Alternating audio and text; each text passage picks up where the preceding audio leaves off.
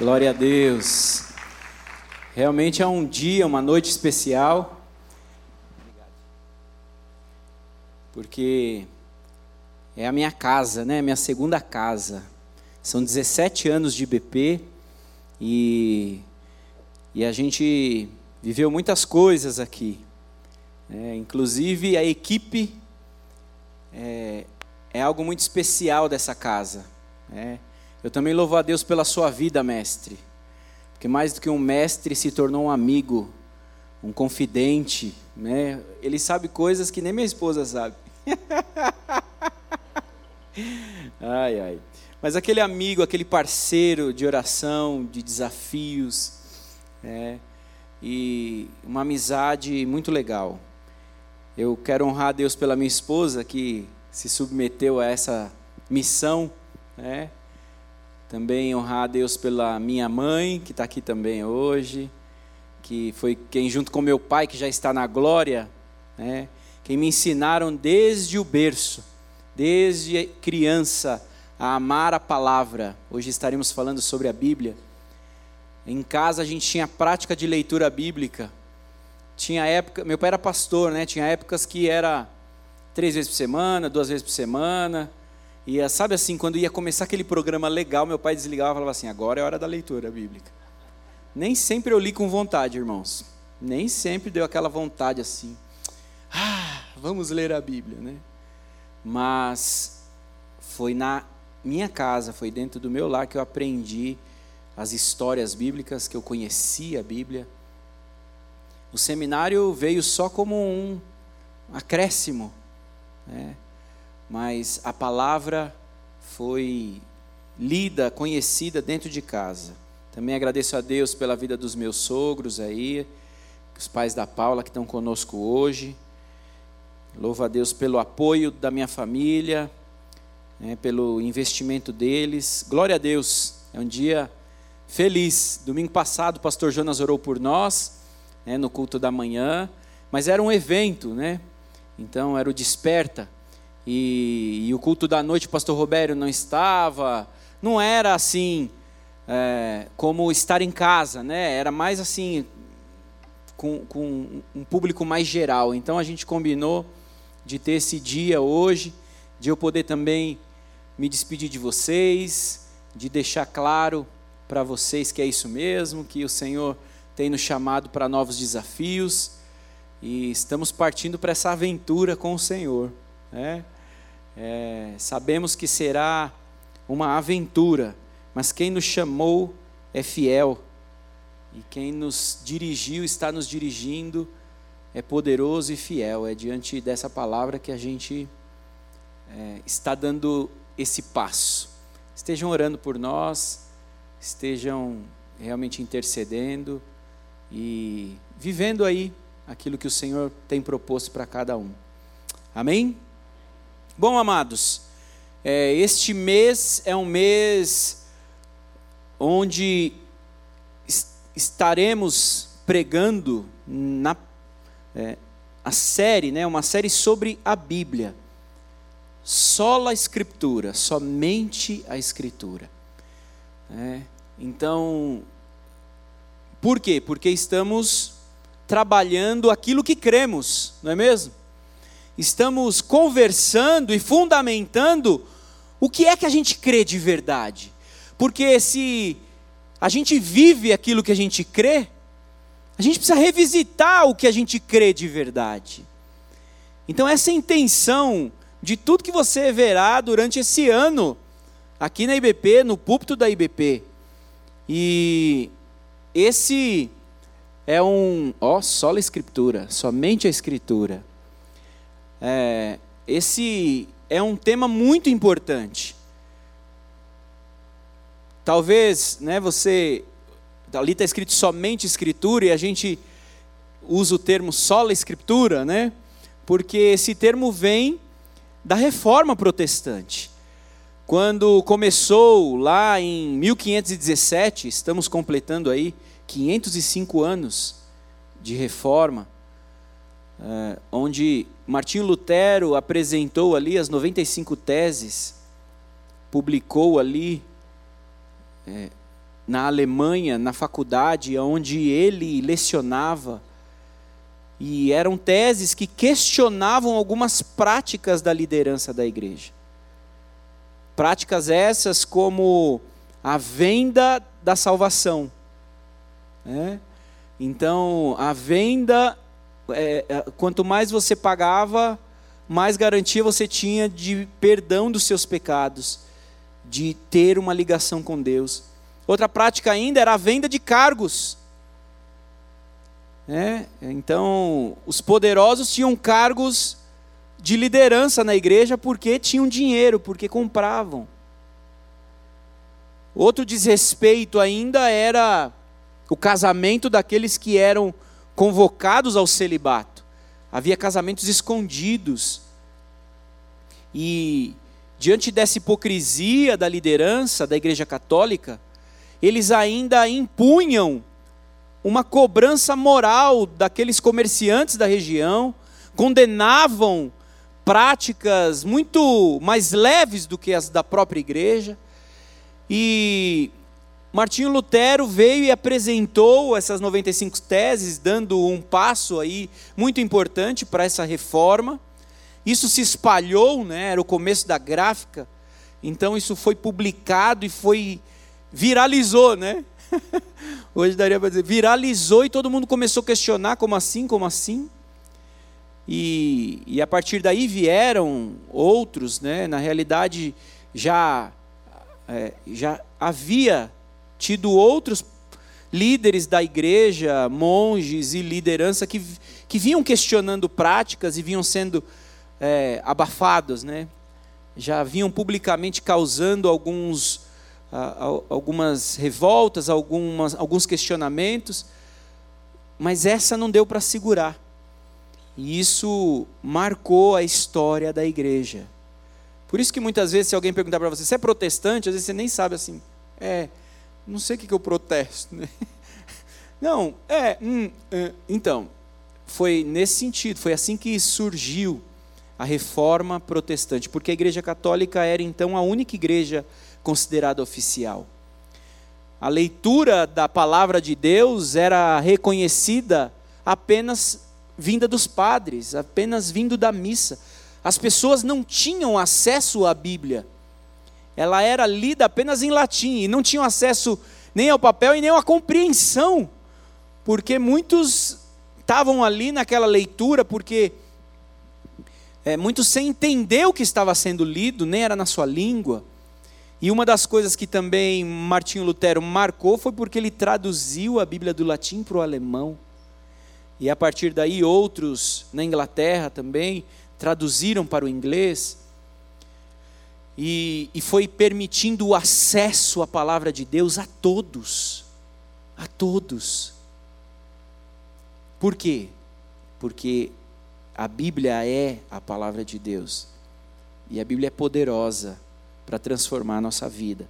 Então eu estou trazendo essa, esse, contextualizando vocês, porque dos reformadores, dos teólogos reformadores, daí para frente, é, chegaram ao consenso de cinco solas, né? que são a questão do somente, né? sola escritura, somente a escritura, solos Cristos, somente Cristo, sola gratia, somente a graça, sola fide, somente a fé, soli deu glória somente a Deus toda a glória.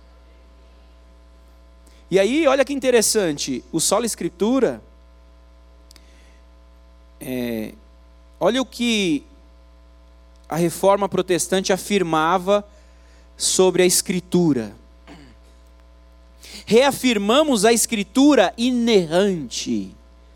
A Bíblia não erra. Como fonte única de revelação divina escrita, única para constranger a consciência. A Bíblia sozinha ensina tudo o que é necessário para a nossa salvação do pecado. E é o padrão pelo qual todo comportamento cristão deve ser avaliado. É isso que é a Bíblia. Ela é única. para nos conduzir, para ser a base. E por que eles afirmavam isso? Porque eles precisavam negar que qualquer credo, concílio ou indivíduo possa constranger a consciência de um crente que o Espírito Santo fale independentemente de ou contrariando o que está exposto na Bíblia. Ou seja, nada pode ser dito diferente do que a Bíblia diz, mesmo que seja em nome do Espírito Santo. A Bíblia mesmo já diz: pode vir um anjo do céu, se disser algo diferente disso, que seja maldito, seja anátema. O que está exposto na Bíblia ou que a experiência pessoal possa ser veículo de revelação. Né? Aquela coisa assim, ai, senti. Tive uma experiência que, ai, eu senti. Se você sentiu algo diferente da Bíblia, não é de Deus. É isso que eles estão aqui afirmando. E é isso que a gente crê. E é isso que a gente afirma. Amém? Vamos orar? Pai, te agradecemos porque nós estamos neste lugar. Te agradecemos porque podemos falar sobre as coisas do teu reino, sobre a tua palavra, que é viva e eficaz. Te agradecemos porque esse é um dia importante para revermos o que cremos, aonde está fundamentada a nossa fé. Te agradecemos, Pai, fala conosco, conduza os nossos corações para ouvirmos o que é teu, em nome de Jesus. Amém. Você sabe que sempre foram produzidos conteúdos para acrescentar, para contribuir pela fé, pela, pela compreensão da palavra, mas alguns dos escritos, eles vinham com valor paralelo ao da Bíblia, e até superiores ao da Bíblia. E a gente vê isso em todas as religiões e linhas de fé. Existem outros livros, existem outros escritos, que muitas vezes chegam a nós com um peso semelhante ao da palavra. E assim era também até então na Igreja Católica. Haviam os credos, haviam os livros, haviam ah, os ensinos que vinham em paralelo no seu valor em relação à Bíblia.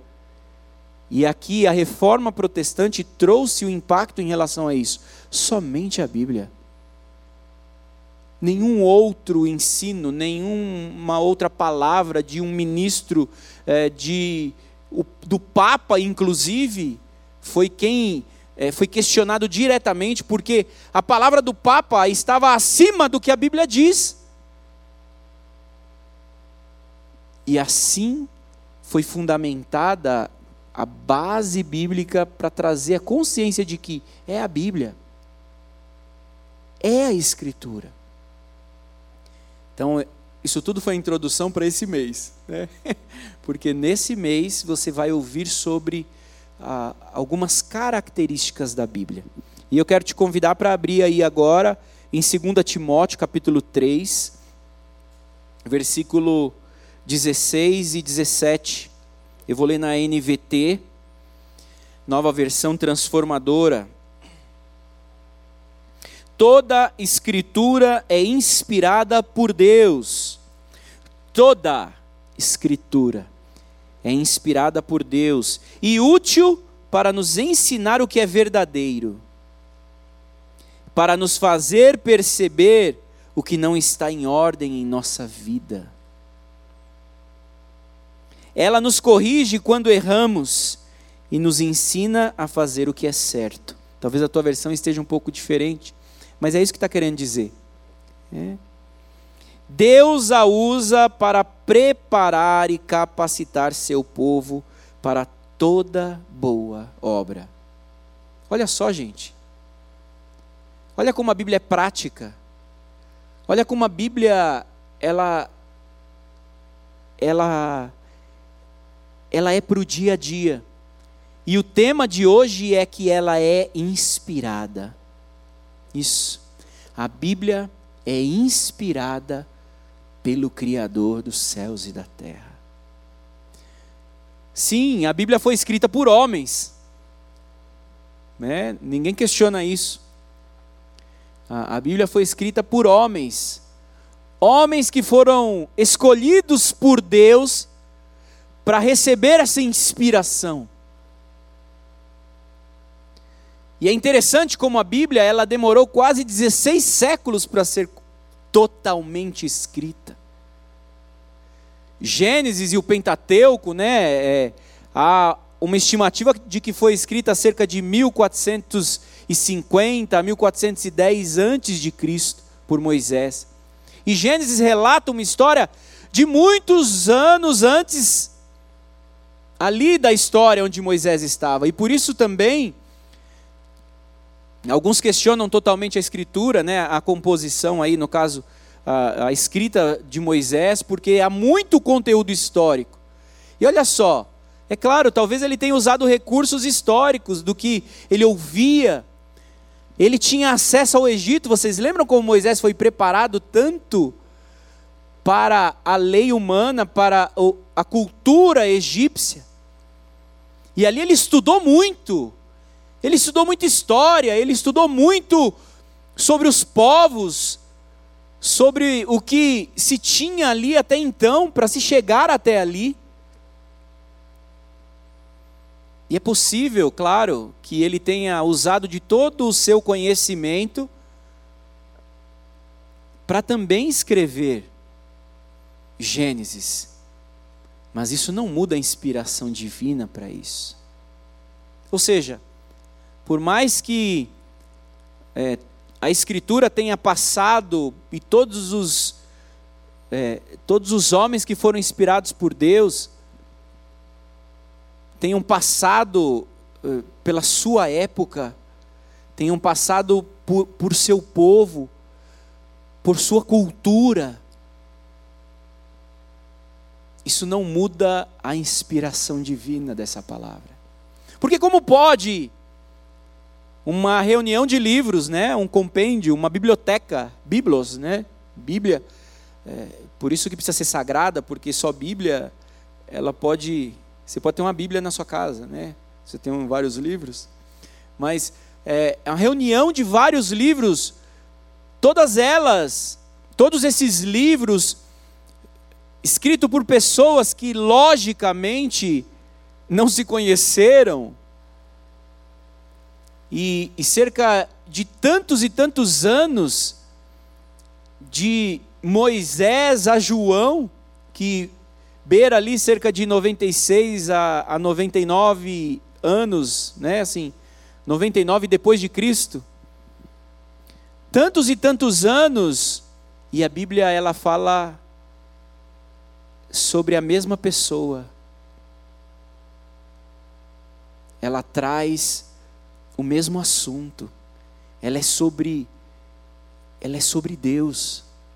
Um Deus que se revela, um Deus que decidiu amar a sua criação. Decidiu amar aquele homem que também decidiu se desviar, mas decidiu resgatar esse homem, resgatar a humanidade. Eu estava orando, preparando e eu achei um videozinho. Tá no ponto aí? Vai rolar? Por favor, solta aí, Gabriel. Presta atenção.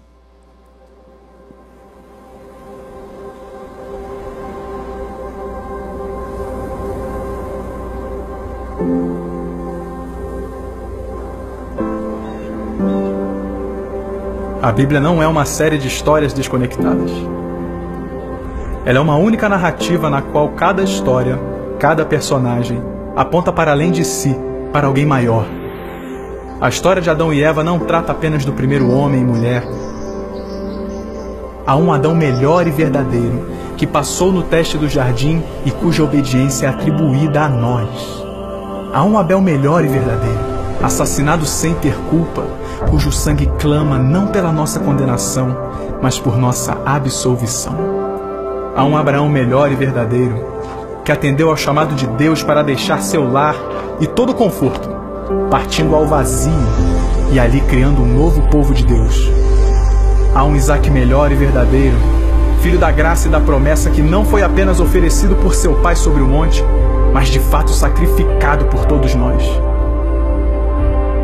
Há um Jacó melhor e verdadeiro, que lutou e recebeu o golpe do castigo que cabia a nós, a fim de que, como Jacó, só recebêssemos a ferida da graça, que nos desperta e nos disciplina. Há um José melhor e verdadeiro, que estando à direita do rei, perdoa aqueles que o traíram e o venderam, usando seu novo poder para salvá-los. Há um Moisés melhor e verdadeiro, que se põe no abismo entre o povo e o Senhor, mediando uma nova aliança. Há uma rocha de Meribá melhor e verdadeira, ferida pela vara da justiça de Deus, que agora nos dá água no deserto. Há um Jó melhor e verdadeiro, alguém que conhece o sofrimento injusto, que intercede e salva seus tolos amigos. Há um Davi melhor e verdadeiro, cuja vitória se torna a vitória de seu povo, ainda que eles mesmos não tenham levantado uma pedra sequer para conseguir isso. Há alguém melhor e verdadeiro que, como Esther, não arriscou apenas perder um palácio terreno, mas abriu mão do trono celestial. E não apenas arriscou sua vida, como a deu por completo para salvar seu povo. Há um Jonas melhor e verdadeiro, que foi lançado à tempestade a fim de que dela nós fôssemos resgatados. Há um Cordeiro da Páscoa melhor e verdadeiro, inocente, perfeito, que se deixou ser morto para que o anjo da morte não atentasse contra nós. Ele é o verdadeiro templo, o verdadeiro profeta, o verdadeiro sacerdote, o verdadeiro rei, o verdadeiro sacrifício, a verdadeira luz e o verdadeiro pão. A Bíblia não é uma série de histórias desconectadas. Ela é uma única narrativa que aponta para uma única pessoa: Jesus. Aleluia!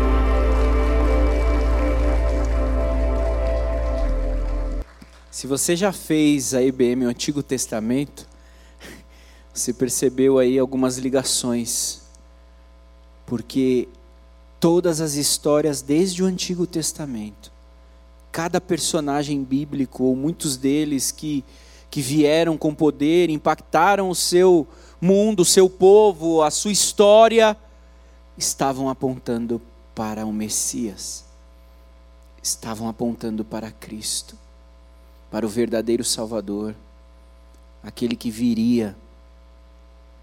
E toda essa Bíblia, de capa a capa, ela glorifica a esse Deus que veio, que decidiu vir, que se entregou e que amou a mim e a você. Amou a cada um de nós. E que foi corrigindo o erro de todos aqueles que haviam falhado, recebido uma missão, mas falhado. Por quê? Porque eram incapazes de serem perfeitos. Porque eram incapazes de completar totalmente a missão sozinhos. E é isso, isso é a Bíblia. Inspirada, soprada por Deus. Ela está aqui. Ela está aí na sua mão. Ela está aí no seu smartphone. Hoje, né? Está aí. Acessível o tempo todo. Falando sobre esse Deus, ensinando sobre esse Deus, trazendo a vida prática daquilo que eu e você precisamos. E assim é para ser. Né? Assim foi que o Senhor. É, foi assim que o Senhor quis inspirar, para que pudesse alcançar e mudar a minha e a sua vida, para que pudesse de verdade chegar e que nós, cada um de nós, tivéssemos acesso a essa palavra.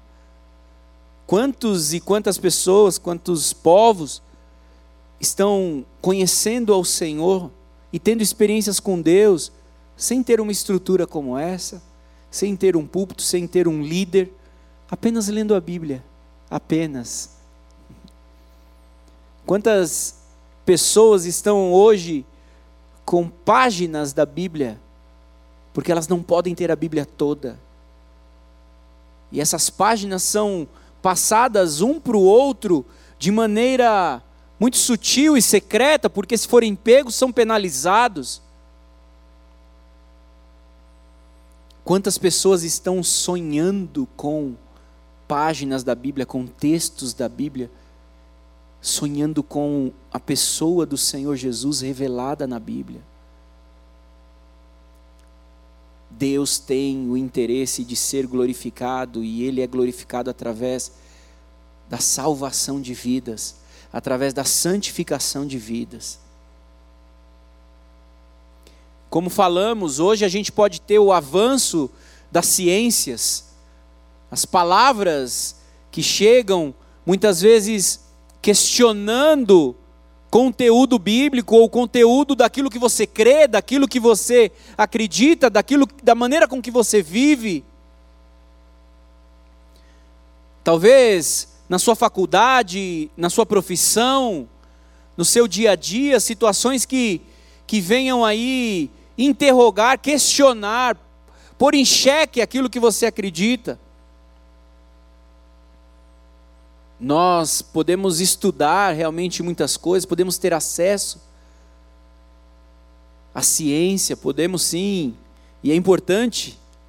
É, você que está aqui há um tempo sabe que essa é uma igreja que não não despreza a ciência, não despreza o estudo. Muito pelo contrário, é um incentivo forte para que é, os nossos jovens estudem e se formem. Essa igreja mesmo investiu em mim para que hoje eu também seja um psicólogo.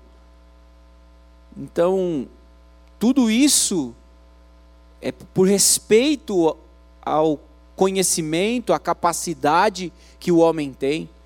Mas vou dizer para você, a psicologia também questionou muita coisa da minha fé, questionou muita coisa do que eu conhecia como certo. Mas também me contribuiu para que eu pudesse estabelecer as bases naquilo que é único, naquilo que é inquestionável.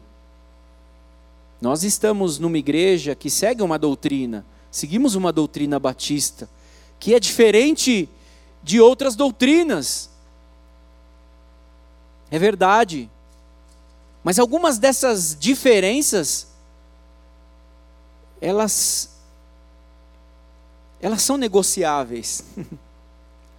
elas são posições teológicas que podem diferenciar um do outro. Mas isso não precisa nos separar e não precisa nos trazer discórdias e, e brigas e, e divisões no corpo de Cristo. Porque a base principal é a salvação em Cristo Jesus, é a remissão dos pecados através do sangue de Cristo. E tem certas coisas que a gente vê, né, quando a gente começa a estudar e tal, mas isso, será que é assim? Será que é assado? Será que vai acontecer isso? Será que vai acontecer aquilo? Só, irmão, quando chegar a gente vê.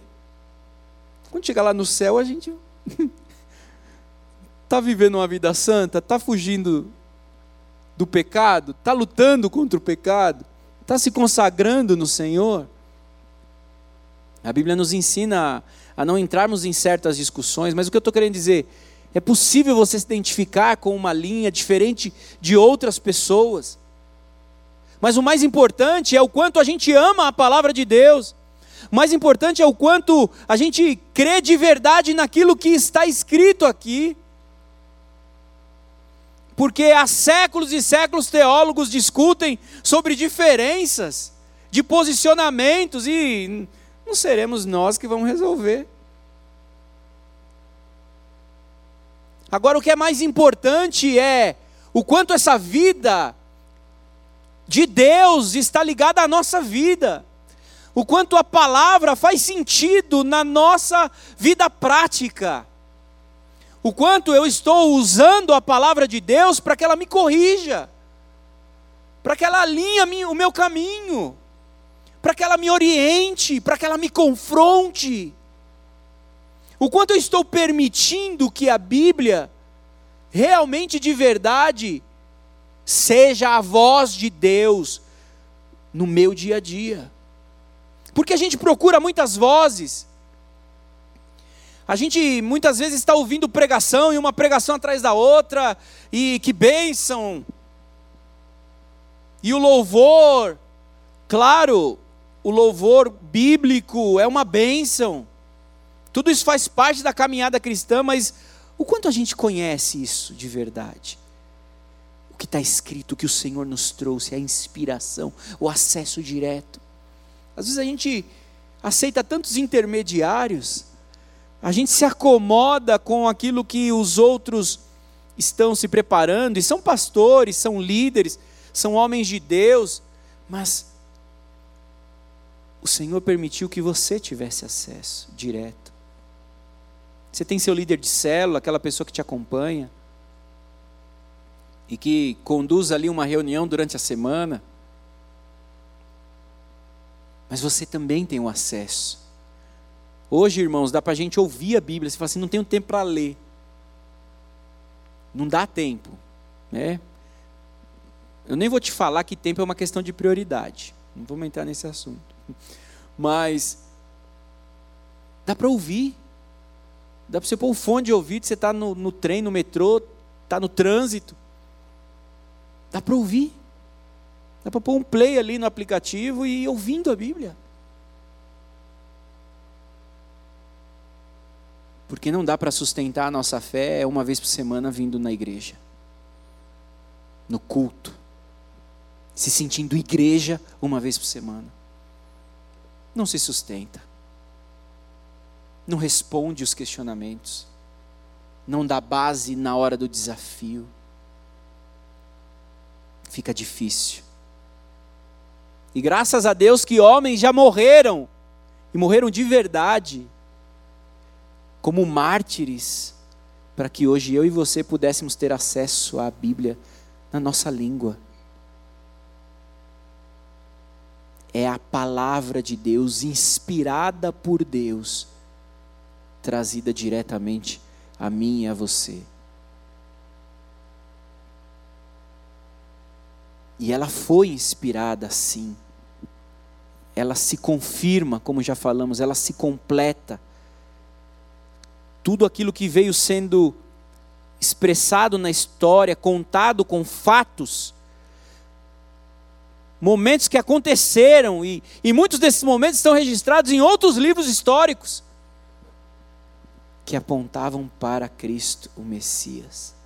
E ele veio, e quando ele veio foi um marco zero na história, e tudo a partir dali voltou voltou a se apontar para o Messias novamente. Por isso ele é o centro. Por isso que a minha vida e a sua vida hoje precisa estar voltada para Cristo. O autor e consumador da nossa fé, é aquele que já pagou o preço. Aqueles que vinham e que morreram antes eles morreram com a fé no Messias, com a fé daquele que viria. E sim, ainda de uma maneira muito restrita, porque estava destinado apenas a um povo. Quando Deus chamou Abraão, ele disse que ele seria motivo de bênção para, para os povos. Ele seria o caminho da bênção para as nações. Por quê? Porque fazia parte do processo de Deus se revelar ali aquele povo, e a proposta era que aquele povo pudesse atrair os outros povos a Deus, mas eles também falharam. E aí em Cristo, quando Cristo vem e os discípulos passam a ali a evangelizar, né, também através da perseguição, e vem Paulo de maneira tão forte ali com os gentios, que são todos aqueles que não eram judeus. Pedro também tem uma experiência com os gentios, ao ponto deles se reunirem e falarem assim: Mas será que Jesus pode ser para quem não é judeu? Eles entraram em parafuso, mas será? Poxa, se o Espírito Santo foi lá e eles se converteram sem nenhuma pregação, assim, o Espírito Santo foi lá e batizou eles com fogo, quem somos nós para negar? Porque a palavra chegou a eles de uma maneira ou de outra. Aquilo que havia acontecido chegou a eles e, e eles foram transformados. A revelação de Deus ela vai além da nossa capacidade humana ou daquilo que a gente pode limitar. Aquele povo, os próprios discípulos estavam em dúvida porque era aquilo que eles tinham aprendido. Tanto é que muitos queriam circuncidar os gentios para que pudessem seguir como cristãos. Peraí. E aí ficou muito claro: não, Cristo está além da religião judaica. Cristo está além das barreiras culturais humanas, das diferenças de pensamento e posições de ideia. Cristo está acima de tudo isso. O poder dele é maior do que tudo isso. Porque só ele é o, o elo entre nós e Deus. Só Ele pôde pagar o preço por mim e por você. E por que a gente duvida? E por que a gente questiona? E por que muitas vezes a gente não crê? Se a, a prática da vida está na base do que a gente crê, por que é que a gente não crê então? 1 Coríntios, abre comigo, capítulo 2.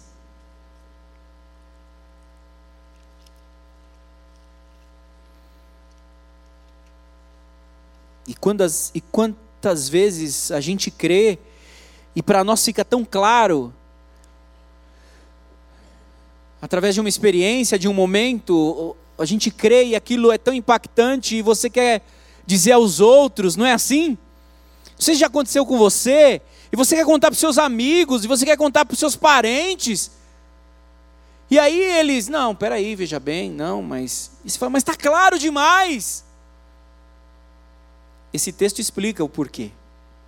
1 Coríntios 2, a partir do 13.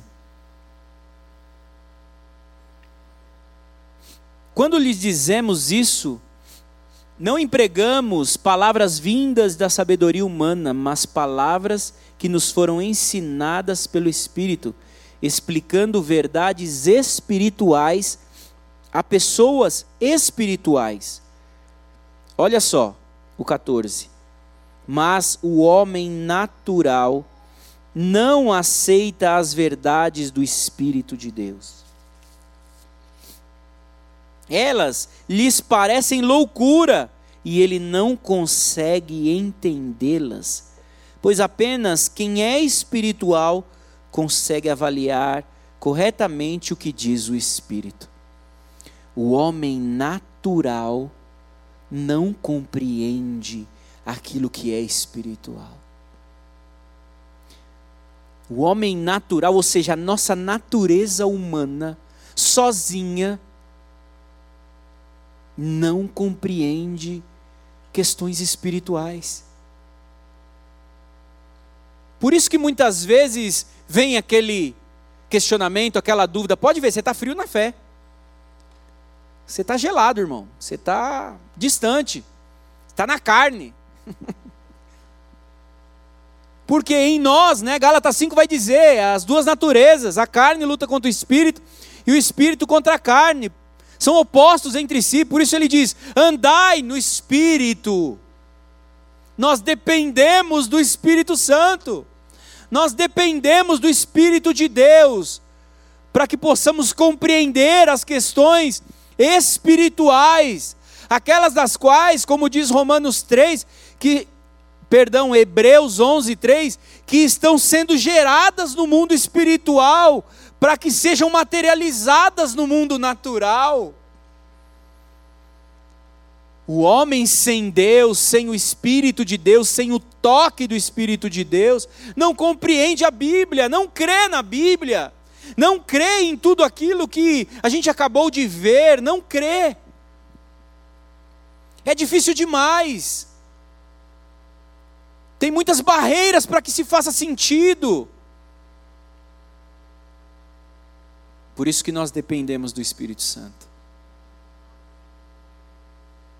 Por isso que a gente precisa viver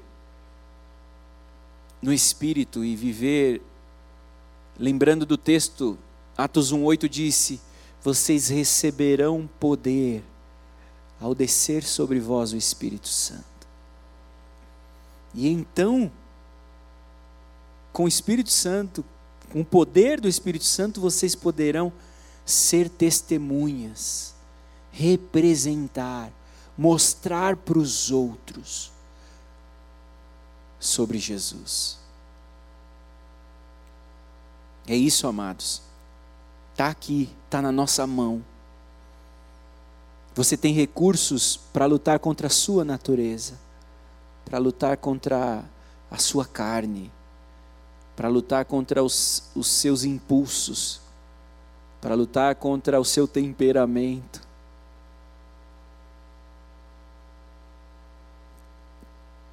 Porque o Senhor já sabia como seria cada um de nós, né? E mesmo assim Ele nos amou. Ele amou, Ele nos amou com a nossa dureza, como diz, com o nosso orgulho, com a nossa arrogância. Todos esses recursos que nos fazem andar tão protegidos um do outro, tão protegidos de uma palavra que nos contrarie, que nos confronte. Mas o amor de Deus te chama, Ele te acolhe, disposto a redimir a tua vida, disposto a mudar o teu futuro, disposto a, a estar contigo dia a dia, caminhando contigo. A Bíblia é a palavra de Deus.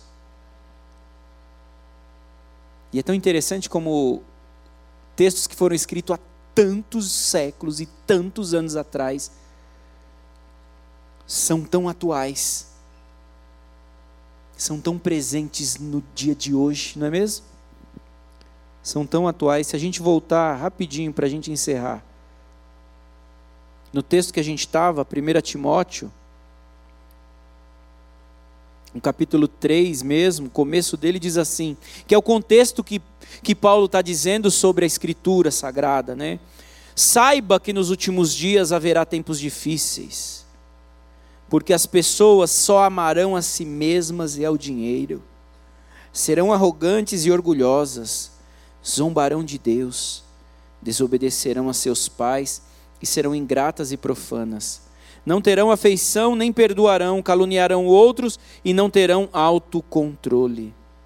Serão cruéis e odiarão o que é bom.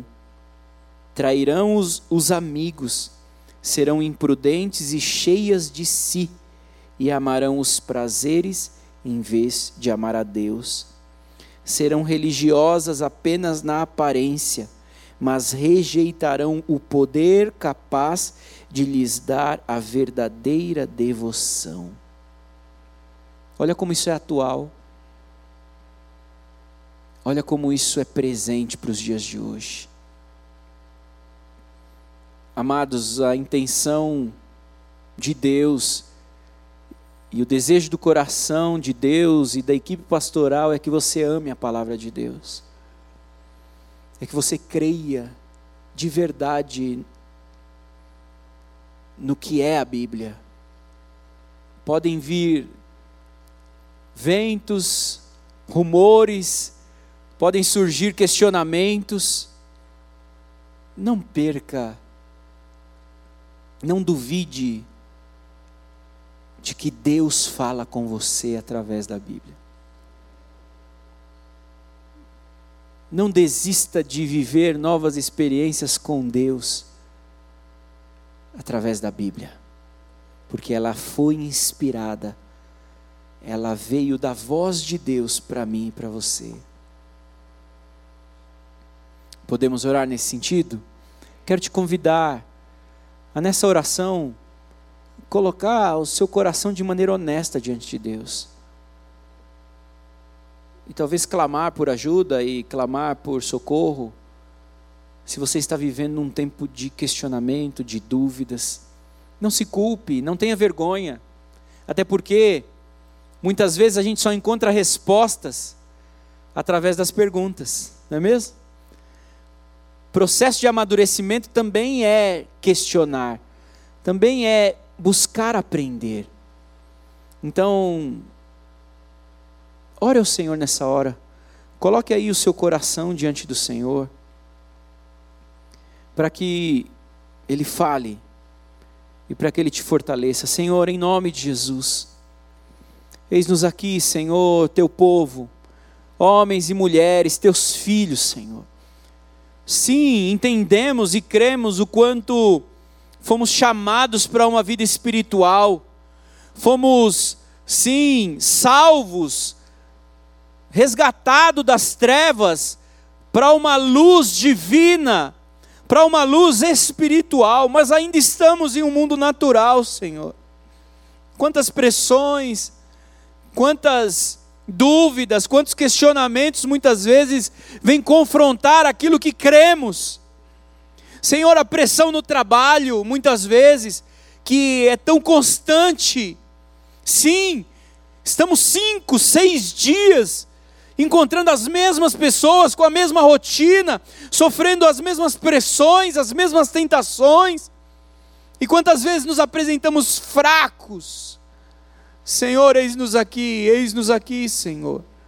Clamando a Ti, precisamos do Teu Espírito sobre nós precisamos do renovo do Teu Espírito sobre nós, para que não dependamos apenas do culto de domingo, para sermos renovados e recebermos ah, uma injeção de ânimo ou de vitaminas espirituais. Não. Pai, desperta-nos a te buscar, desperta-nos a te conhecer, desperta-nos a viver firmados em Ti, firmados na Tua palavra, na Tua voz firmados naquilo que o Senhor trouxe para nós. Ah, Espírito Santo de Deus, vem renovar, vem visitar. A tua palavra diz que só o Senhor pode convencer o pecador da justiça e do juízo. Por isso, vem, convence-nos do quanto estamos distantes, do quanto estamos longe. Convence-nos, Senhor, e atrai-nos a tua presença, para que amemos a tua palavra Assim como o salmista diz: Ah, como eu amo a tua lei, como eu amo. Ah, me debruço, me dedico a ela, de dia, de noite, porque eu amo. Gera esse amor em nós, Senhor. Gera esse amor no teu povo, para que ouça a tua voz, para que creia de verdade na tua voz, através da Bíblia.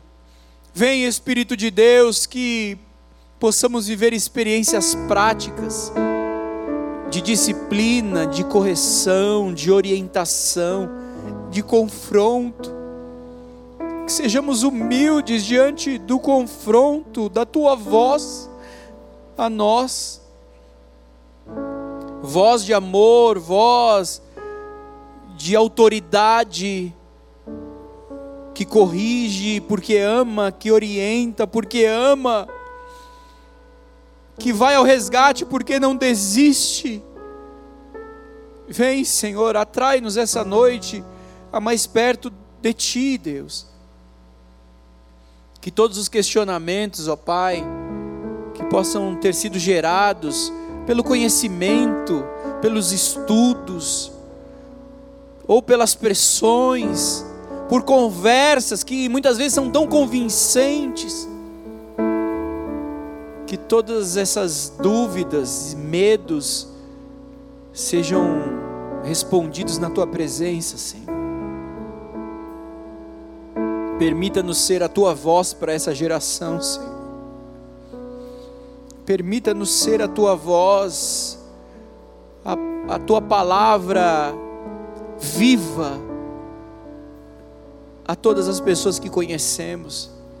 Permita-nos ser expressão da tua voz nessa geração. Para isso, Senhor, dependemos de Ti, dependemos do Teu Espírito sobre nós, dependemos que o Senhor nos atraia, nos impacte mesmo a, a, sermos atraídos, porque a nossa natureza não quer isso. A nossa natureza é pecaminosa, a nossa natureza ama o pecado, ama o prazer, a nossa natureza se defende, a nossa natureza é orgulhosa, é corrompida. Vem com a tua natureza em nós, Senhor, o teu espírito em nós a tua natureza que nos deu nova vida, nova natureza em ti, para que sejamos sim aquilo que o Senhor propôs para nós. Obrigado, Pai, por tua palavra. Obrigado, Senhor, por termos acesso à tua palavra. Obrigado por cada homem e mulher que já sofreu, para que tenhamos a tua palavra inspirada hoje, Senhor. Obrigado, Senhor. E é assim que nós oramos, é assim que nós clamamos, permita-nos viver experiências novas contigo. Permita-nos viver experiências poderosas com o texto bíblico. Permita-nos sentir o teu poder renovando, fortalecendo, através da leitura da tua palavra. É assim que nós oramos, é assim que nos apresentamos diante de Ti, para o Teu louvor e para a Tua glória, em nome de Jesus. Amém. Amém. Aleluia. Aleluia. Uh! Glória a Deus. Eu queria chamar a Paula aqui. Vem cá, Paula. Nós vamos abençoar esse casal que está indo para a Itália. E eu vou orar em italiano. Meu italiano, meu italiano é bom.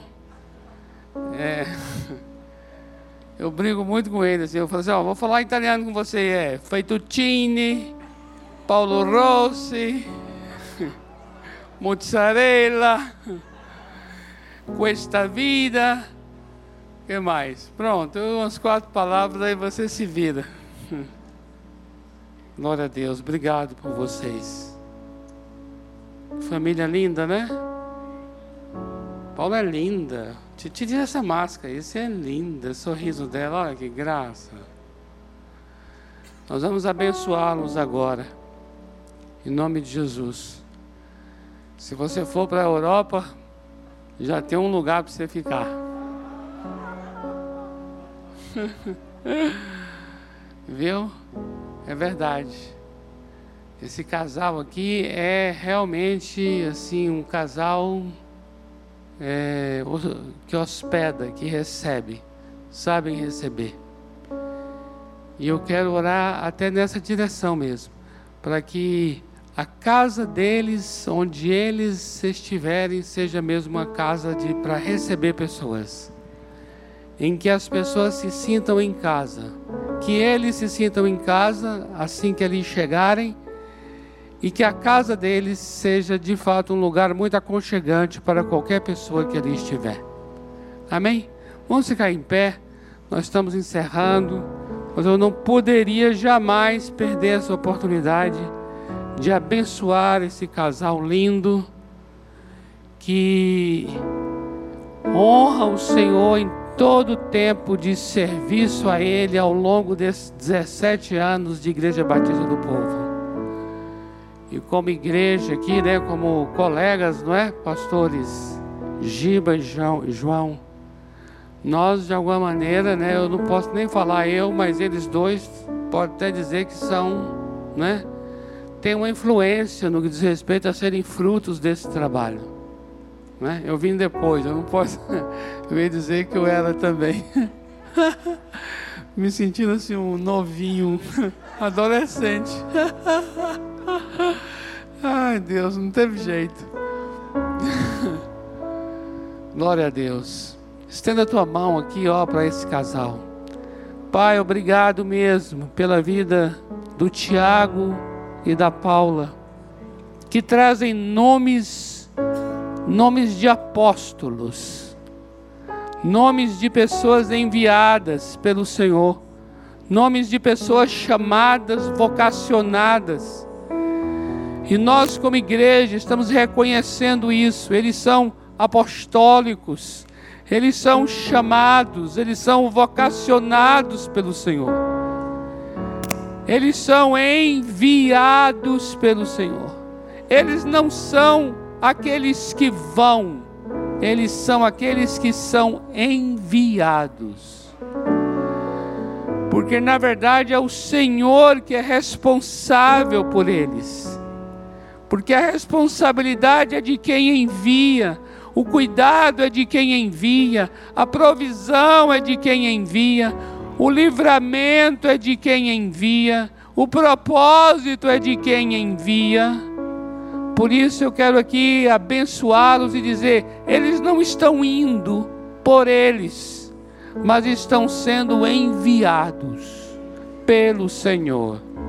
Por isso o Senhor é o responsável desta viagem. O Senhor é o responsável para cuidar deles, cuidar da saída aqui de São Paulo, a chegada ali na Itália. O Senhor é, é, é aquele que cuida de todos os detalhes. O Senhor é aquele que transforma aquele lugar num lugar que vai achar graça diante dos olhos deles. E eles vão chegar ali não em terra estranha, mas numa terra da família. Porque o Senhor já vai à frente para tornar familiar a chegada deles. E nós abençoamos a casa deles naquele lugar, que será realmente um lar para quem ali estiver. Aquela cidade será honrada, aquela cidade será amada aquela cidade será servida pelo ministério deste casal. Declaramos que eles são benditos ao entrar, benditos ao sair, onde colocarem os pés e as mãos, eles serão abençoados. Como igreja de São Paulo, nós declaramos que eles são benditos do Senhor para glorificar o Senhor na Europa, para que o teu nome seja exaltado naquela região. E levanta ali, Deus, em nome do Senhor Jesus, o teu reino, o teu evangelho, através da vida dos teus servos. Nós, como igreja, ficamos com saudade, porque os amamos, mas com alegria porque os abençoamos em nome do Senhor Jesus. Amém.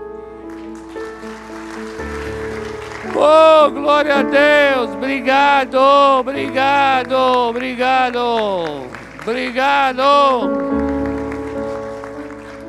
Amém, amados. O Senhor abençoe você, te dê uma semana rica e uma semana de um relacionamento renovador com as Escrituras Sagradas. A minha oração é que de fato é isso que o pastor Tiago falou aqui: que você ame a palavra de Deus e que você tenha experiências profundas com a palavra de Deus, que através da Bíblia Sagrada o Espírito Santo fale ao seu coração a vontade de Deus, os propósitos de Deus sejam revelados a você através da leitura da Bíblia. Uma semana profunda. Amém? Amém? E se Deus quiser e assim permitir, domingo que vem, às 19h30, estaremos continuando nessa temática de somente as Escrituras. Deus abençoe você de casa também. O Senhor vos abençoe e vos guarde. O Senhor faça resplandecer o seu rosto sobre vocês. O Senhor levante sobre vocês o seu rosto, tenha misericórdia de vocês e vos dê shalom haja paz. Em nome de Jesus. Amém.